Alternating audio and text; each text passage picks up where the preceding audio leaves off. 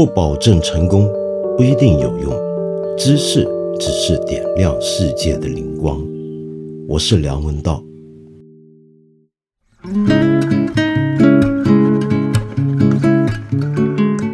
我今天给你请来一位我分外尊敬的老师，这就是在全球的中国美术史研究领域里面。名头非常响亮，享有大师级地位的巫红老师，我特别特别佩服巫红老师啊！我记得我第一次看到他的作品，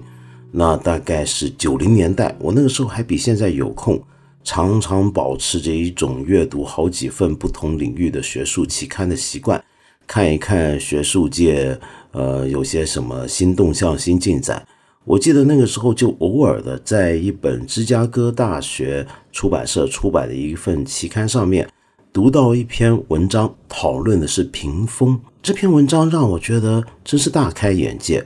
你平常想到中国艺术，你会想到什么呢？你可能会想到山水画，你会想到书法，可能想到瓷器。但是你有没有想过屏风也是中国美术史上非常重要的一件东西呢？它重要在哪？首先，屏风呢常常是一些画的载体。我们过去看的更多的是屏风上头画的一些画，但是我们晓得在建筑里面呢，它是一个区分室内空间的一个工具，可以用屏风把一个很大的厅间分隔成几个不同的区块。然后你还会注意到，屏风很奇怪的又出现在很多画里面，比如说《韩熙载夜宴图》里面就有屏风，是不是？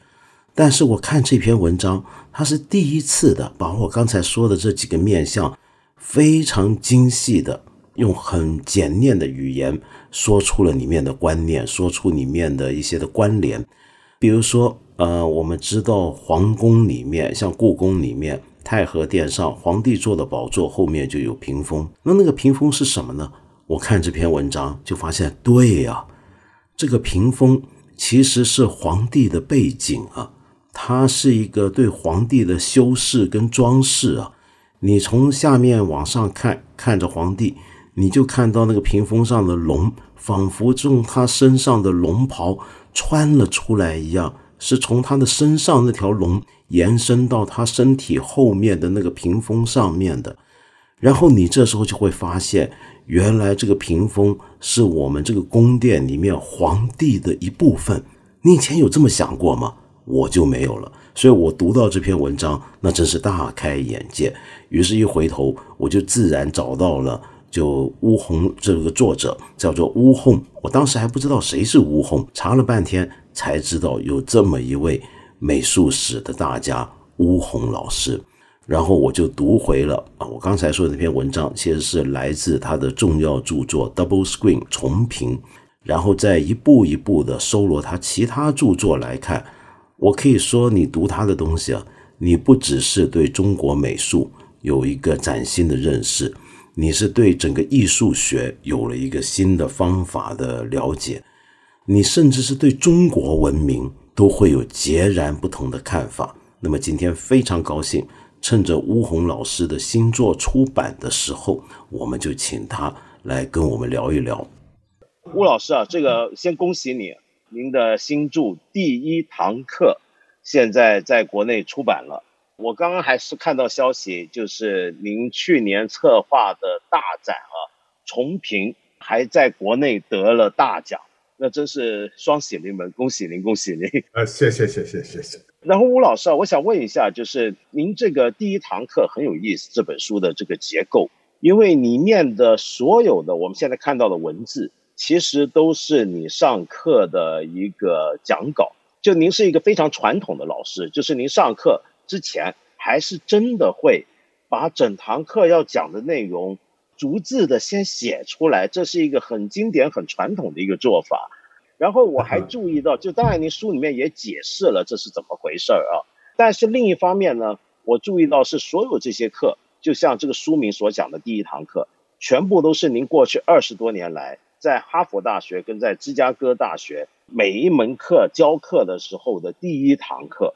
就您开了这么多门课，第一堂课拿出来结成一本书，那么这样的一本书呢，其实我在国内还比较少见，在中文这是个蛮特别的一个题材。当然，我们晓得，就每一门其实有点像个导论一样的书了，因为每一个第一堂课都等于是您研究的某个方向、某个题目要给学生上课要讲的东西的一个 introduction。那么说到 introduction，我就想起来一个很特别的事情，就是您所在的这两家大学啊，您曾经任教这两家大学，过去的哈佛，现在的芝加哥，好像一直都有这样的一个传统跟习惯。就是让一些平常很坦白说，如果今天吴老师您是在国内教书的话，也许很多国内的学校会说中国美术史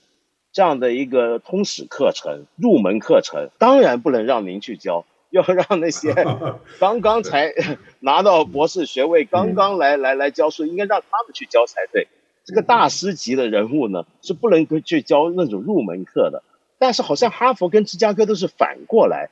这个很有意思，你提这个问题，因为它牵扯到就是一个教育的，还有这些课的目的，还是一个大学设这些课的目的在哪里？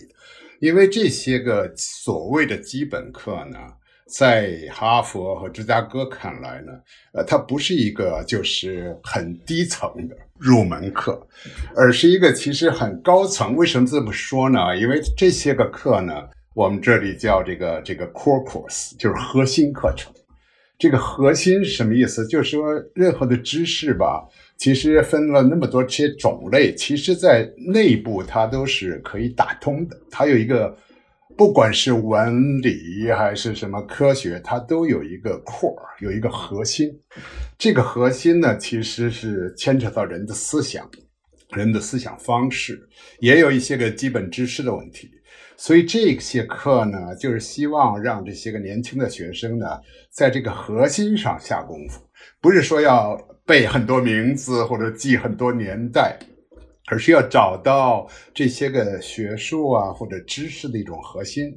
所以这种核心课呢，其实啊，岁数大一点的教授、经验多一点的教授，或者在高层次上想的比较多的教授，其实教起来最好。年轻教授自己还刚刚入门，所以往往是对自己那摊儿比较熟，但是超过那摊儿就不太熟了。那这个真的是很特别。国内现在有没有学校也是这么做的？以您所知，我还真是不太了解。我想应该还是有吧。比如我听说这个北大的朱清生教授的课好像吸引很多很多学生，是吧？因为朱老师我比较熟啊，肯定我想也也会有别的老师。但是在呃哈佛和芝大呢，它变成一种机制性，它不是一个老师个人的选择。它变成一种也是要求啊，我也不能说我想教就教，不教就不教。其实呢，我觉得对教员的自己的思考也有重要，因为他逼着你去想一些大问题。所以我有两本书啊，什么都是从这种比较大的东西出来的，比如纪念碑性类，还有最近教了一门课，在浙大设计了。类似的一个课，也是想很大的问题，比如什么是图像，什么是媒材，什么是艺术品和美术馆的关系，还有这个整个纪念碑和这个场地的关系。所以上来就讲这些大问题。哇哦，这好厉害！这都是最根本，但是最宏大的一些问题。对。所以这个书里有一篇就是关于这个纪念碑，把这个中国呀、外国呀什么的放在一起讨论。这个文章呢，就是给这个我刚才说的最近的设计的这门课的第一堂课的讲话啊。是我看完这本书的书稿，看的时候有个感觉，就是好像我现在才发现，原来您这么多的专注，这么多的著作。原来很多时候都是在您上课的时候，是一个孕育那些著作的地方，是不是这样？这个学校的体制要求有关，比如说学校要求，就您在书里面序言也讲得很清楚，学校是要求老师们不断的开新课的，就你不能够就拿一个老讲义讲几十年，一门课教几十年，必须不断开新课，那你就趁着这个机会就不断做新研究，是不是这样？呃，完全如此，完全如此。因为这个教学和研究，实际上在我们这里完全打通的。特别有一些个小课，给研究生开的小课，那完全就是自己有一个新的方法。这个然后发表了，发表了就不要讲了，因为那等于是这个老生常谈吧。然后再做一个新题目。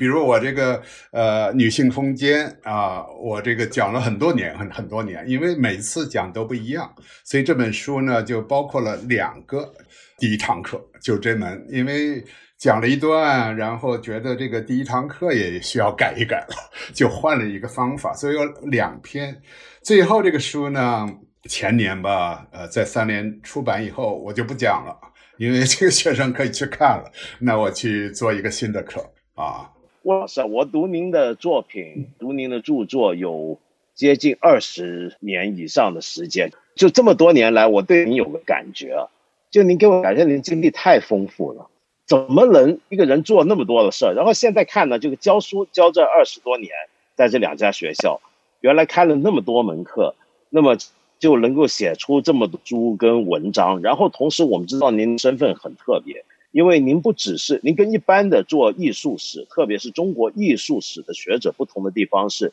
您还特别关注当代艺术，呃，您参与了很多的中国当代艺术的活动研究，呃，策展，然后跟着您，比如说刚才我们开始就是提到您策划的展览，呃，但是我晓得您从就所以您对我是个谜题，就您怎么可能有那么多的精力，嗯，呃，做那么多的事情。我说句老实话，就我们看您简历啊，其实您岁数也不算很年轻，不算很小，绝对不小。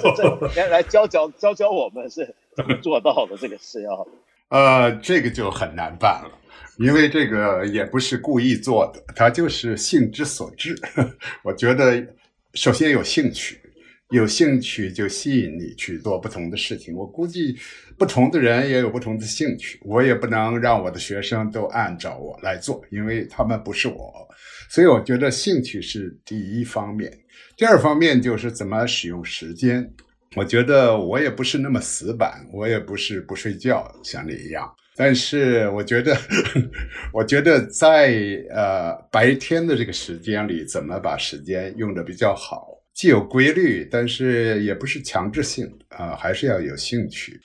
包括这本书，我觉得，呃，是比较奇怪的一个书，因为它不是写出来的，它是积累出来的，呃，不是计划出来的。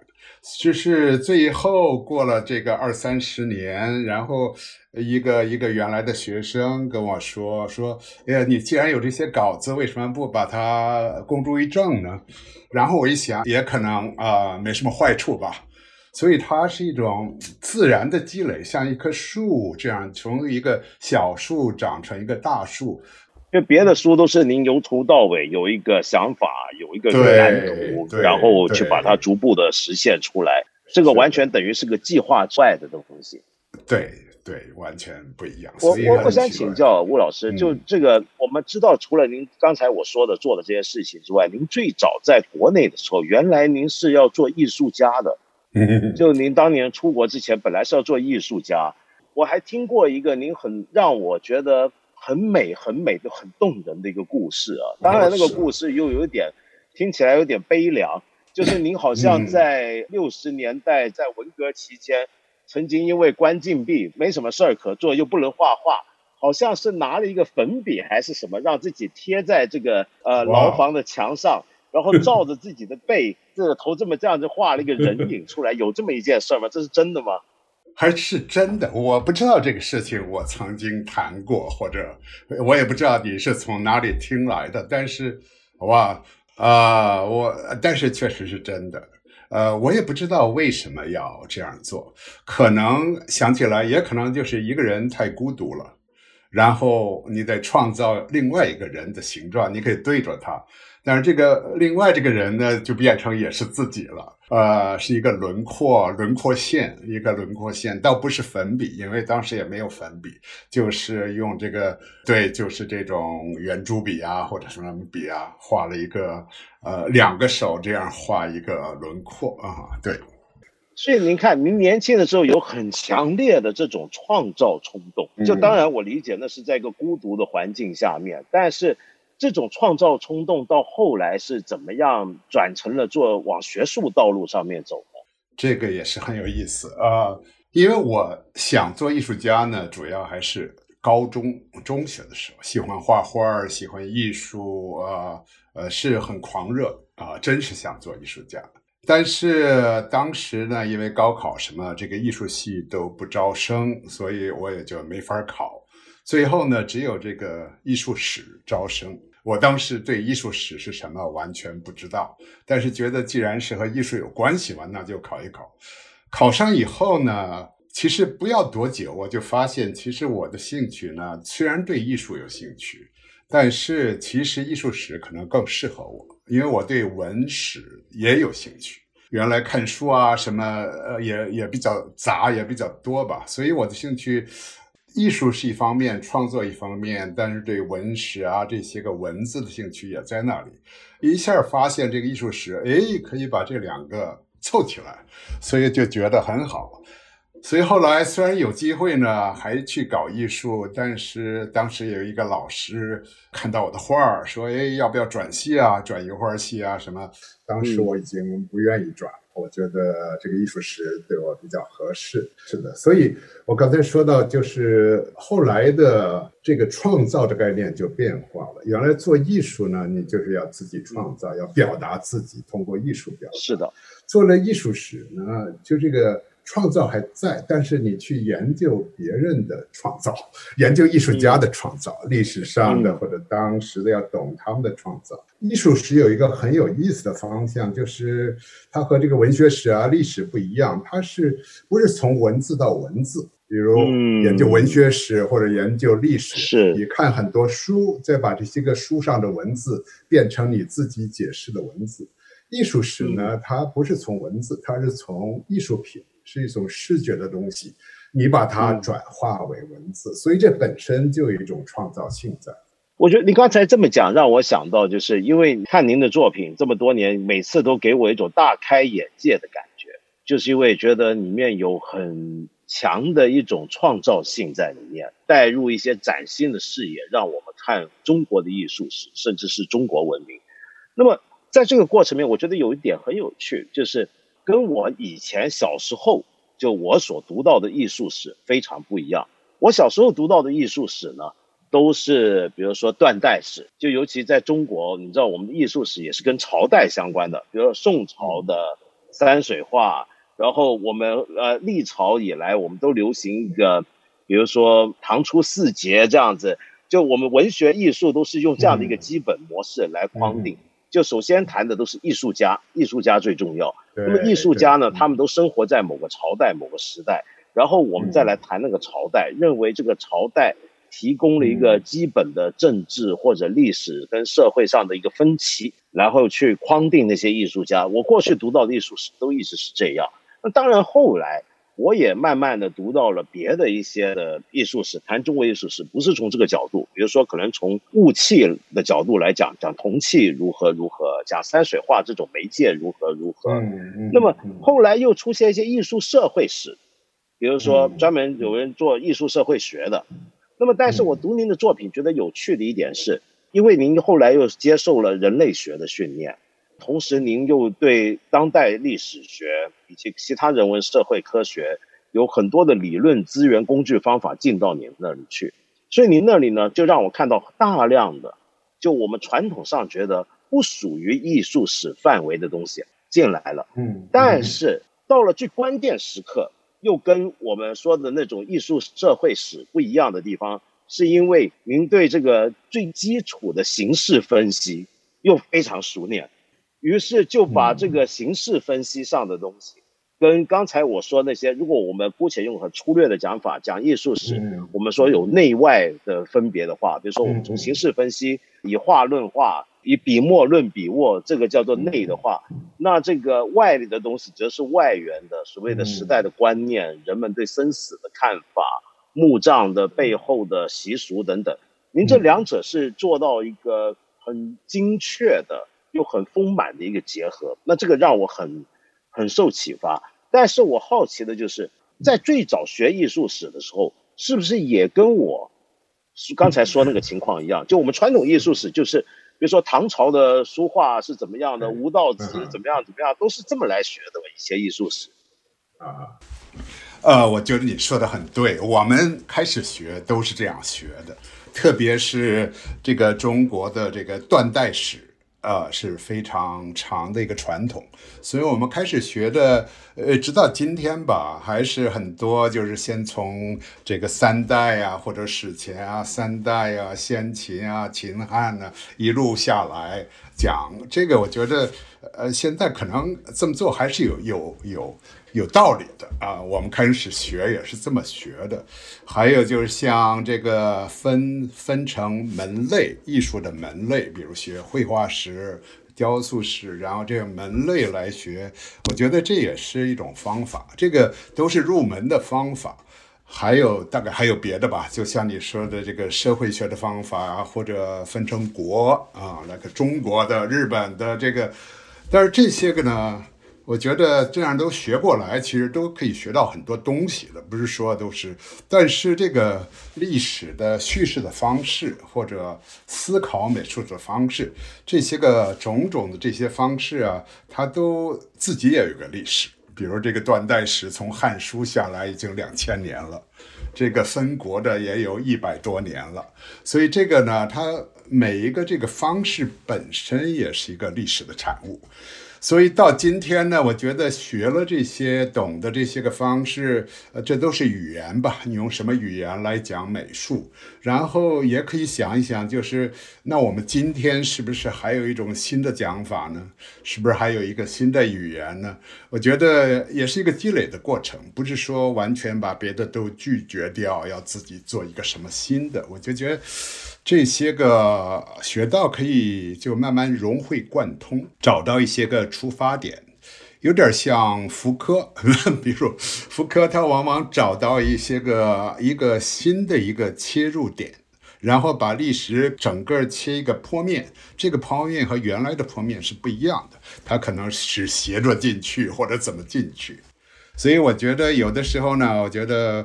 我的东西我。别人也说过，和这个福柯有一点儿这种神会的感觉啊。比如我这个废墟的故事那本书，其实里面也有古代，也有现代，一直到当代，也有中国，也有西方。这个我觉得这废墟这个东西是古今中外都有的，因为大家都有时间，这个东西都会损坏。建筑也会坍塌，而且这些个坍塌损坏都会造成一种美感，也会变成艺术的一部分。所以这是一个好像是一个很普遍的，甚至一个一个普世的东西。但是每个文化、每个时期，它都表现方法不一样。这个古代中国人怎么表现废墟，和我们今天就很不一样。所以这个概念就可以让我呢，把这些个原来学的这些个断代呀、这些形式啊，完全打散，然后再沿着这个废墟再把它连起来看一看，到底是什么东西。我想你刚才提的呢，可能就是这么一个过程。是的。那么您刚才说到这样的一种研究方法，因为我以前读您的书的时候，读呃五粮祠，呃后来读您关于纪念碑的研究。我都有种感觉，的的确确会某个侧面会让人联想到福柯的，他好像让我看到，所以为什么我觉得您的书给我的不只是中国艺术史上让我觉得学到了东西，而且是关于中国文明，因为他好像让我看到了，姑且我不知道会不会太牵强了，就讲比如说福柯在讲 archaeology 考古学或考绝学的时候，不同时代的那个知识型 episteme 那个东西，我觉得。也有点像您在谈的那种整体的历史时期背后的整个大的一个结构的一个一个变化或者一个结构的存在，是是有这种感觉，所以那时候觉得很震撼，跟我过去读到的中国艺术史研究完全不一样。但是这就出现一个很有趣的现象，吴老师，我发现在国内，大部分传统的做艺术史的人对您的看法都觉得您那一套是西方的。您这个是呃西方中国学的那一套东西，但是我们晓得前几年也有国外学者批评你是中国学者代表，那你到底是中国代表还是西方代表呢？呃，我在别的地方也说过，就是我是不是代表，我也代表不了别人。我确实这么想，我也不想什么成派之类。我觉得知识这个东西，特别是一个现代的一个作家，他还是要表达自己的理解，自己的声音。这个声音别人爱听或者觉得哎，那就很好。但是首先，我觉得首先是对自己的理解负责任。这个时候，我唯一的标准，啊，并不是说要变成中国的一个派别或者西方的派别，呃，包括这种分野，我也不太同意，因为这个，我觉得现代人这些个中西，这个其实都在一个身体里，一个脑子里，硬要把它分出去，有点儿把自己也呃，有点毁灭的感觉。我觉得呢，就是我不太考虑这些，这是中国的方法还是西方的方法？我觉得这个很人为的。中国的方法是什么？你是回到这个张彦元，你还是回到董其昌？他们也不一样。你说什么是中国的方法？好，那么刚才讲到，就您说到这个这种所谓的中西这样的一个基本框架，其实是一个很可疑的一个框架。基本上我们现在做任何工作研究，都不应该有这样的一个前设。那也就是说，我们不要轻易的就把一个研究者、一个学者作为一个个体去归类为。是中国代表还是西方代表？可是呢，嗯，这就让我想到，因为我们刚才说到，就国内有些学者觉得您太西方了。西方以前有一些学者，有一位学者批评您，主要是一个，他就那是中国的代表。但是那个讲法，我记得当年那个讨论啊，觉得意义已经不是太大，因为逐步演变成就是西方做中国研究的，对于中国的学者是不是有什么偏见，是不是有沙文主义？然后等等，那那其实也可能真的是有，我看来，但是问题是发展下去呢，我自己当时看那些文章啊，比如说我看了贝格利教授原来那篇文章，我有一个很强的印象，与其说他在谈的是个中西之间的一个对比的问题，我觉得倒不如说是个新旧问题啊，对，就我我当时如果真的要那么大而化之的来看的话，我当时第一感觉其实是新旧的分别，不是中西分别。因为所谓新旧分别，就我觉得贝格里是一个仍然很坚守那种形式分析的来做艺术史，但是那个路线其实在我当时我看的时候，我我当然这么讲有点可能不够公正，但是我会觉得好像那么纯粹的形式分析的路线是一个旧式的一个呃做艺术史的方法。那么但是从这里呢，我又难免要想到一个问题啊，就。呃，因为你知道，最近二三十年来，那么多的西方所出版的关于中国的研究被译到中文世界，那么在大陆的学术界、知识界都起到了非常大的影响。那么影响大到一个程度，就是最近有一些学者或者有些知识分子，甚至觉得要开始要反省，甚至不满。比如说，我举个例子，可能自己都身在海外的汪荣祖教授，很多批评关于这个西方的中国研究。那么，所以我就就这个范围啊，我想问两点啊。就第一，就是您觉得历来就西方的中国艺术史研究，比如说从以前在哈佛的像罗越，或者说后来的像苏立文、高居翰这样这样的一个西方的中国艺术研究，是不是从来也是属于西方中国研究的一部分，还是说他们两者之间？没有太大的关联呢，因为我的感觉，我我不知道我是我完全是外行人，我的感觉是过去的西方的中国研究跟过去的西方的中国艺术史研究之间的交集好像没有那么多，是不是呢？啊，对，我觉得呃，你这个问题呃方面很多，我们可以慢慢来回答。啊，从你最后的这个这个点呢，就是。对中国美术的研究和对中国作为一个历史啊，或者一个一个国家啊来研究，啊，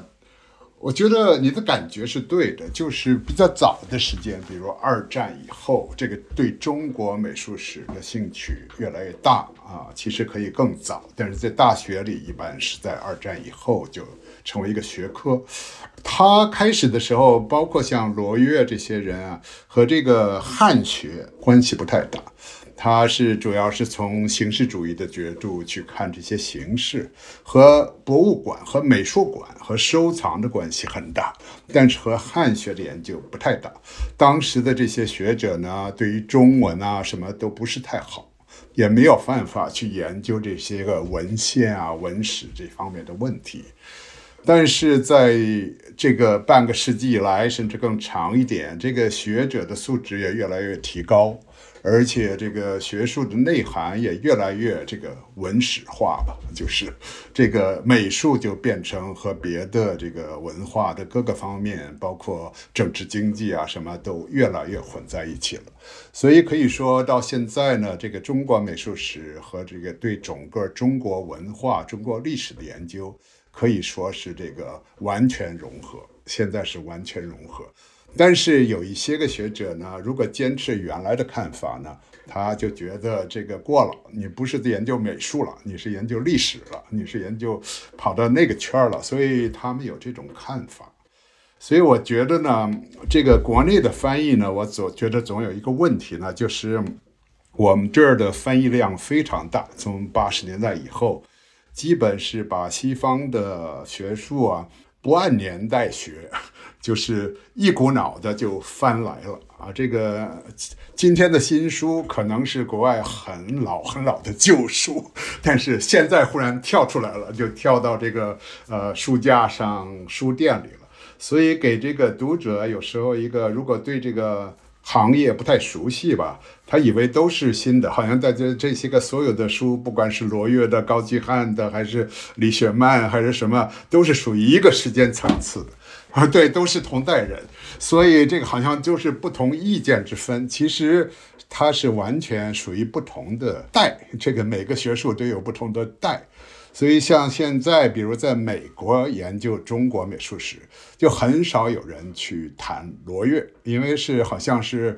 曾祖父了或者祖父级的，所以你这个一般的这个年轻人，他不太谈自己的祖父或者曾祖父，有的名字都记不到。但是在国内倒不一样，国内人对罗越倒是比较熟，因为都是从书里 看来的。所以这个我倒有个建议，就是在国内翻译，其实应该有有一个比较好的前言来介绍一下这本书是属于什么系统，是什么代，它的目的性在哪里。而且我们买书看书也把它放着一个一个这种我们叫史学史吧这个框架里去看。所以您对于会不会甚至觉得，如果我们要大而化之的去概括的讲所谓的西方中国研究，这个是个什么东西？这个东西都很难框定起来。就我们没办法说再去讨论，比如说西方的中国研究的特点是什么，方法是什么，根本没有办法做一个这样的总结。就不像几十年前，当我们如果要谈日本汉学，那日本汉学好像比较容易总结，比如说京都学派怎么样。东京会怎么样？嗯，呃，等等等等。但现在你觉得这样的一个区分，这样的一个一个界定，已经可能不存在了，会不会？嗯，我觉得还是从我自己研究的这个领域出发吧。我觉得，比如这个领域啊，在一九八零年，呃，用它来做一个呃线吧，也是我那一年去美国。在那以前呢，还是有一个比较清晰的西方的对中国美术的研究，比如有一些大家，而且他们基本都在西方，当时也不能来中国，中国人也很少去。但在那之后，情况在最近的四十年就是变化很大了。所以我觉得现在已经没有办法，至少是美术史了化成这个中国的学术或者西方的学术，这个是一个很人为的东西。我倒是有一个另外建议，最近在一个有一个杂志，国内杂志叫《世界三》，我写了一个这一期呢，就叫海外中国美术的学术研究，海外研究。所以我写的前言呢，我就说这个海外现在什么意思呢？我下了一个定义，我就是说这个创造知识的知识生产的地点，这个不管你是谁来生产这个知识，是中国人或者呃外国人，但是你在哪里生产的知识，比如你写了一本书或者做一个讲话，那个地点还是重要。那个地点，比如是是在北京的北京大学，或者呃社会科学院，或者在哈佛大学，或者在欧洲，因为它本地这个地点，它有机构的含义，它有知识的传统，它有对话的对象。所以我觉得这个这个时候呢，我还还是可以谈海外的，因为这些地点在海外，但不在大陆，它有一个不同的接受群，也有一个不同的目的性，所以我觉得还是这个地点是可以谈的。但是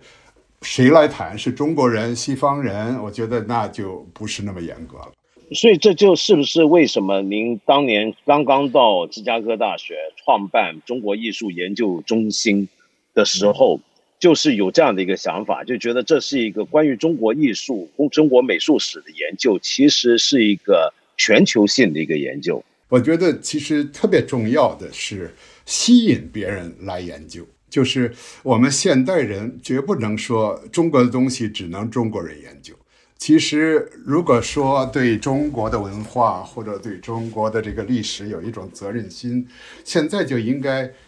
做的最好的就是能吸引更多的人来研究。那么说到这一点，就提到您在哈佛、芝加哥大学教书的这个经验。我注意到您教的一些课程很意外啊，您谈中国艺术的东西、中国美术的东西，居然能够变成大课，就是三百人去上的课，这个让我觉得很惊讶。就是因为我原来的印象，在美国学生那里，这可能是个讲中国美术史的一个题目。应该是个算是冷门的一件东西，就不算是他们最核心、最主流的东西，都能发展成一个大课。您自己觉得这？当然我知道您讲课，呃，我们看这个第一堂课就知道，确实是第一堂课就能够让我们感觉到你讲课的生动，跟这个创意，跟这个观点的独到能够吸引人。但是您这么多年在美国大学这些最好的学校教书。您接触这些美国学生，您跟他们讲中国艺术，那是种什么样的一种经验？什么样一种感觉？他们为什么会感兴趣？为什么想来？我觉得，呃，其实这个年轻人啊，我们往往把他们估计的这个太低了。其实他们很有见解，很有想法。他们其实很敏锐，因为在哈佛、之大，它都有一个叫这个 shopping period，就是每个学期的一开始的第一周是大家可以去购买这个课程，就是等于到一个商场去挑，你这个呃牛奶有各式各样的不同的牛奶，你挑哪一瓶？因为这些个大课呀，它的规范它不叫中国美术史，比如它都属于这个艺术艺术类。所以你可以挑这一门，你也可以挑一门关于呃西方的当代，你可以挑，都可以满足他的这个学科的要求。他们呢就往往就串来串去的，他觉得什么东西吸引他，他就会来。其实这个吸引呢，未必是就是说中国美术还是中世纪美术，对他们这个年轻人，呃十八九岁啊或者什么都差不多。关键是他哎觉得哎真有意思。这个东西很神秘、很奇特，他会被吸引。所以我觉得在国外教书呢，有时候也被他们挑战，就是说怎么能够吸引他们，怎么能够把他这个中国这个这个呃所谓的青铜器这个盆盆罐罐讲出一点东西来，而不是 而不是像一种古董学似的，也不是说强制性的说这个就是我们的宝贝，你必须懂，那他就不来了。你必须让他提出一个问题，所以。我这些第一堂课呢，往往是从问题出发，比如说讲，甚至讲中国美术史，呃，一上来说，那我们怎么把这个中国美术史几千年划分呢？一个问题，然后说，哦，这有不同的划分，比如有的古代和现代，然后说这个这个不太平衡吧？你那么一分，这个现代不过就是一二百年，古代就是好几千年，甚至上万年。这个就说不太过去，说我们是不是能够找一个更合理的呢？就是把他们卷入到一种思考。我觉得这个是教书的一个我比较喜欢的方式。就我想起来就觉得难，你要让中国的学生去吸引他听关于中国青铜器、呃礼器 有什么分别，有什么作用。要他听这个，让他感兴趣要听，我觉得难度都已经挺大。然后你还要跟一个外国学生讲这个事情，然后他对中国历史可能这个背景几乎是零的状态，那个难度非常大。那么这二十多年来有没有一些比较有意思的故事？您可以跟我们讲讲的。要不讲两个小例子，一个是就是很简单了，有有一点笑话了，但是就是显示出就是这个外国学生啊学中国文化是非常不容易，因为就像你说的，他们对中国的历史的这种知识吧，可以是接近于零。我就想起一个小事情，在哈佛的时候，我刚开始教这个教课不久。呃，当时一门课呢，就是关于古代的这个青铜器啊，还有，因为一讲青铜器，肯定会讲到商代啊、周代啊，有些个人的名字也不会，也也也跳不过去的，是吧？呃，所以有一次最后考试呢，考完了，一个小伙子就跑来找我，就说：“哎，那个考试中间有文王和武王，说，呃，是文王还是武王？”我说是武王啊，就是当时得去伐商啊什么。他说这个糟了，这个我答错了，真难。说他他们怎么都姓王？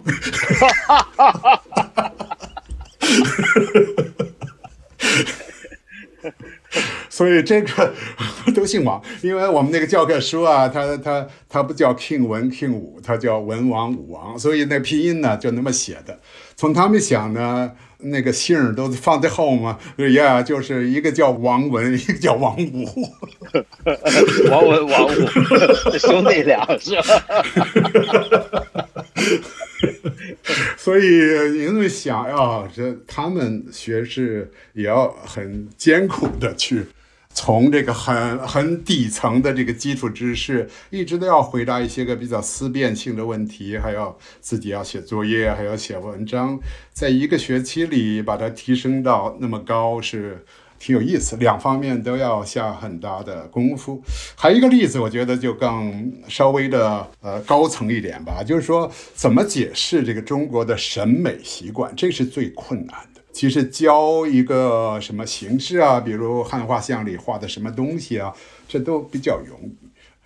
比较难的就是这种审美的这种东西比如中国古人认为是美的，但是这个西方完全没这一套。水墨画这种东西，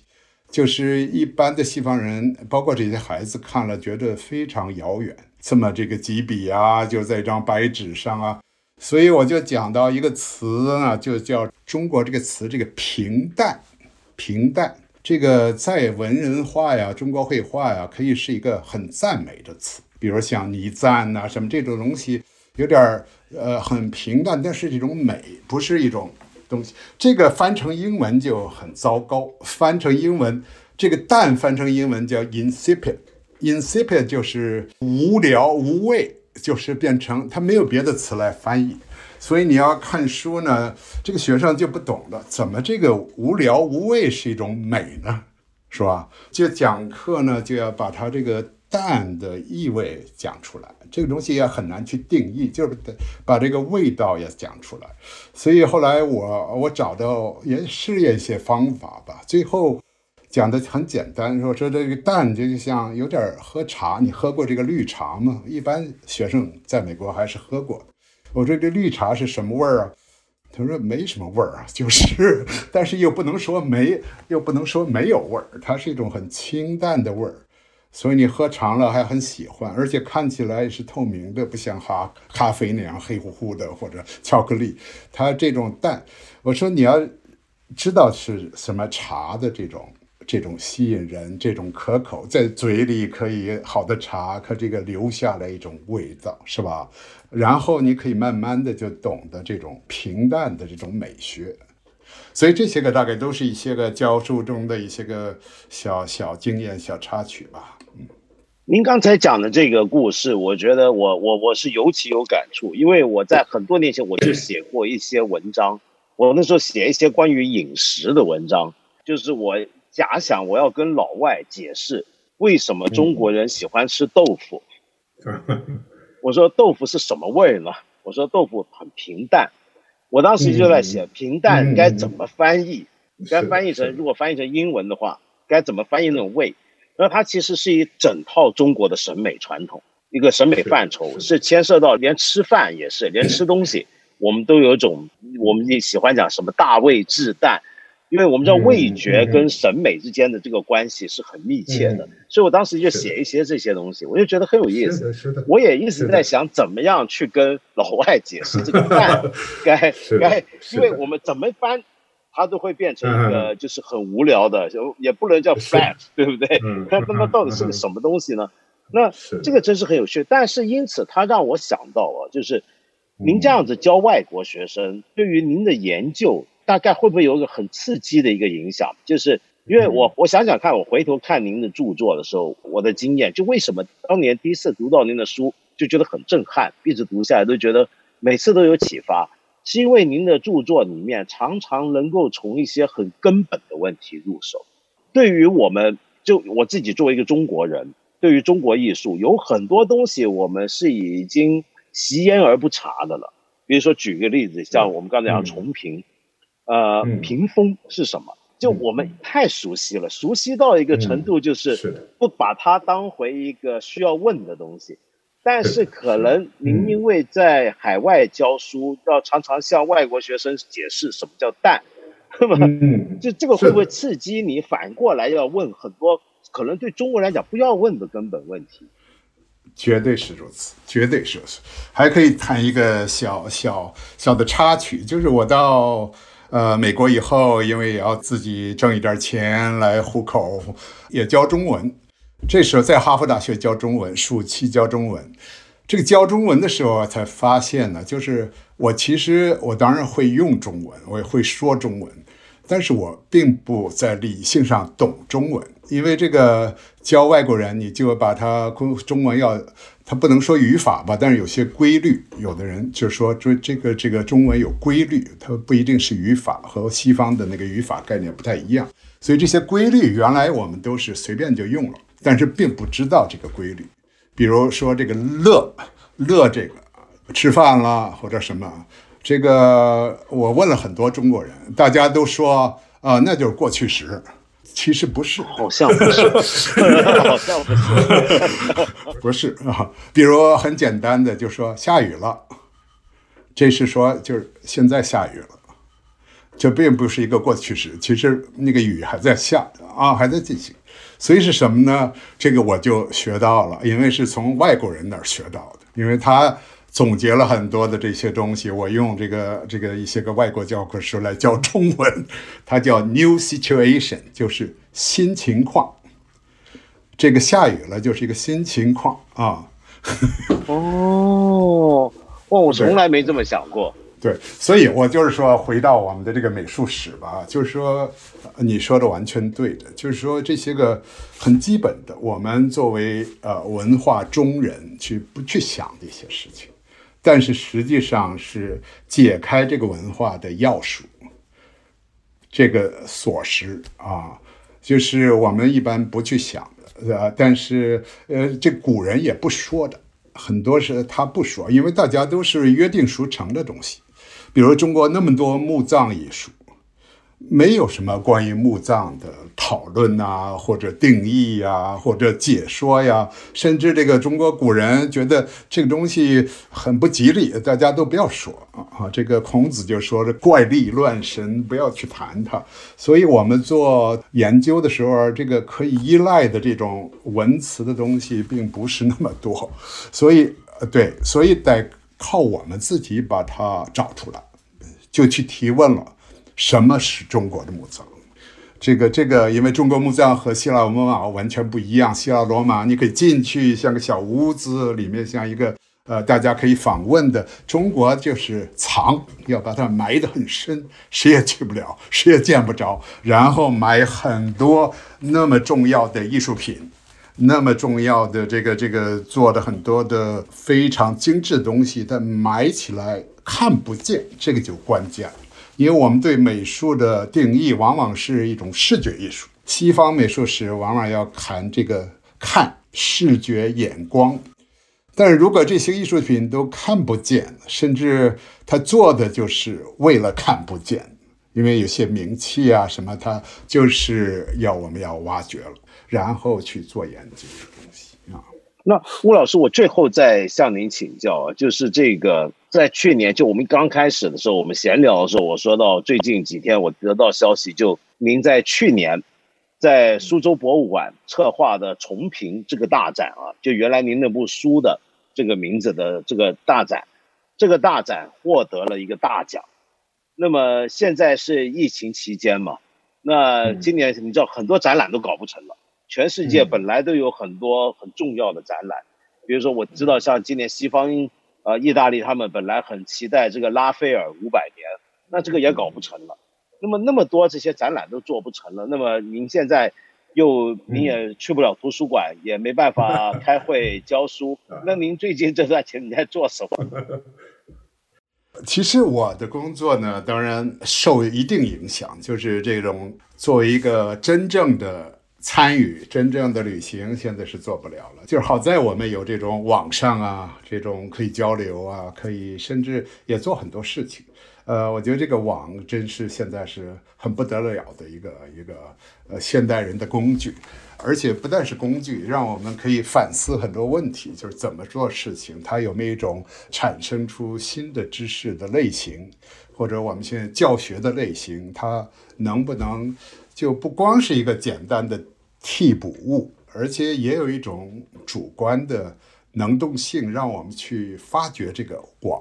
包括教学怎么去教，还有做研究是怎么通过网来做研究。我也学了很多东西，而且我读到就是您昨天发给我，就最近发表在《读书》杂志的那篇文章，我看到您还在写这一本书，谈的是换衣镜、更衣镜。的一个全球史，那这个题目我也觉得非常有意思。然后文章里面你列出了一些问题，我也觉得是，哎，对啊，你不问我都没想过。就比如说，为什么摄影术一开始的时候的照片有那么多那种以换衣镜、更衣镜、穿衣镜用的那种为为主题的一个一个照片形式？这真的是很特别。但您这次写作。就完全没办法像您以前写作那样有手边那么多的资料、实物的图片，而必甚至图书馆都进不了。那你必须在网上进行整个工作，也是您第一次这么来来写书吧？对，这个经验也是非常特殊，但是也是学习过程。当然还是有很多人帮我帮我找东西啊，包括在国内找东西啊。所以呃，虽然看不到这些个。实物的书，但是还是有很多电子版的书，还有这些个呃资料库，还是用了很多很多，呃，也是一个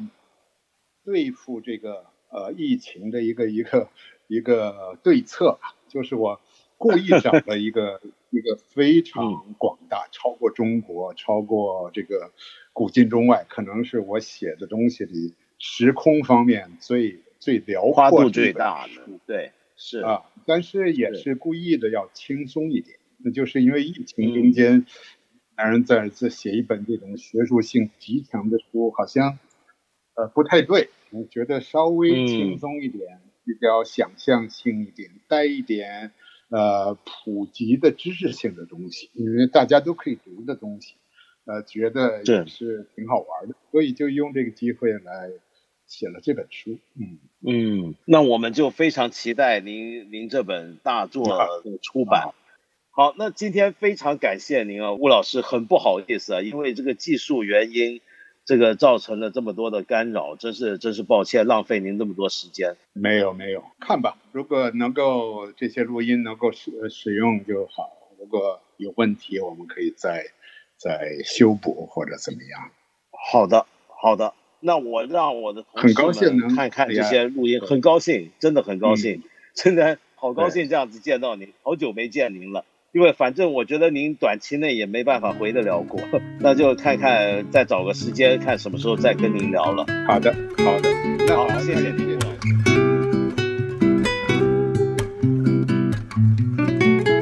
今天真是意犹未尽，我强烈推荐你去读一读吴恒老师的著作。读他的书，你会发现，原来一座小小的祠堂，你可能甚至没听过五粮祠。对他的研究，可以让我们发现，他在某个意义上几乎就像是梵蒂冈的西斯丁礼拜堂一样，是一个中国对西斯丁礼拜堂的某个意义上的一个回应。呃，当然，五粮祠的历史要比西斯丁礼拜堂久远太多太多。然后你读他的书，你会发现，哦，原来中国古代好像不像别的国家那样有大型的纪念碑，没有埃及的金字塔。但是其实我们并不是真的没有纪念碑的。纪念碑在哪呢？商周的青铜器就就是一种纪念碑。它怎么会是纪念碑呢？我就没法在这讲了，你得自己拿来看。那么当然，你必须要看现在新出版的这一本第一堂课。我自己就特别感兴趣，很想知道二十多年来巫老师在哈佛、芝加哥教书是怎么个教法。从这里面能够看到这些学校本身的一些的特点，跟学生们的一些的程度。那么这里面我当然特别感兴趣的是芝加哥大学了。当然这这是不用讲。芝加哥大学里面的学生到底会关心什么？他们上吴红老师这些课，他们想知道的是什么？读这本书不只能够概览的了解吴红老师的学术观点跟研究的范围，同时也是你了解世界一流大学在怎么教书的一个入口。